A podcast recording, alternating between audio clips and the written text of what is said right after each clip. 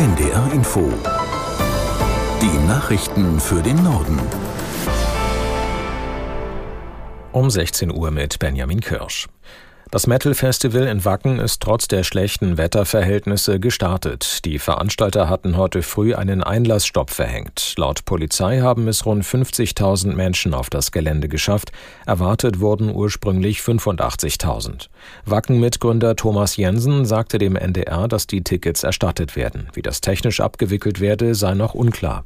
Tut uns auch unendlich leid. Also wer uns kennt, der weiß, dass wir alles, alles tun, damit Veranstaltungen, damit selbst ein Clubkonzert äh, bei widrigsten Bedingungen äh, stattfindet. Aber es geht eben auch um Sicherheit. Es geht auch ganz klar um die Versorgung derer, die jetzt hier sind.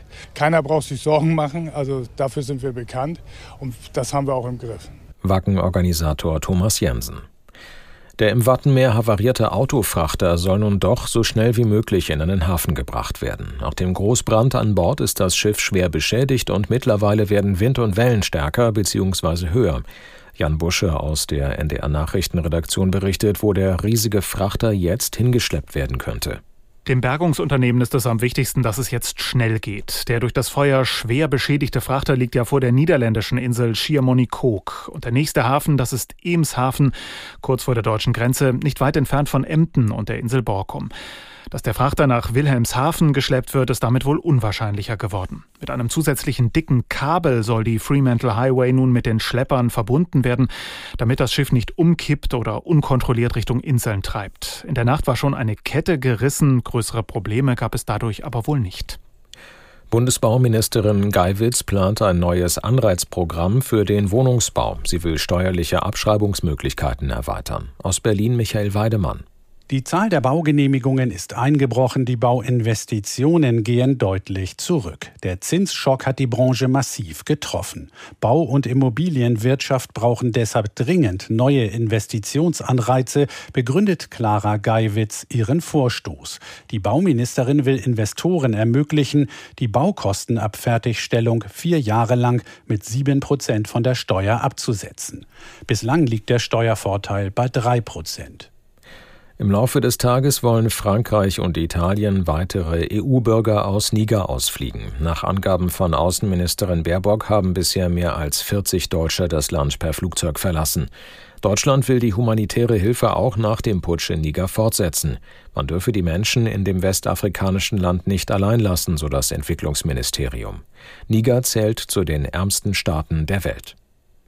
Papst Franziskus hat zu Beginn seiner fünftägigen Portugalreise anlässlich des Weltjugendtages neue Zukunftsvisionen für Europa gefordert. Er rief die europäischen Staaten auf, gemeinsam zu versuchen, globale Probleme zu lösen. Aus Lissabon Franka Wels. Papst Franziskus hat an Europa appelliert, in der Welt mehr als Brückenbauer und Friedensstifter zu agieren.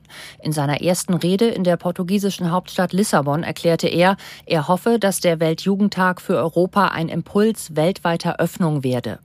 Der Papst wählte deutliche Worte, kritisierte, dass weltweite Ungerechtigkeiten, Kriege sowie Klima- und Migrationskrisen schneller voranschritten als die Fähigkeit und oft auch der Wille, diesen Herausforderungen gemeinsam entgegenzutreten.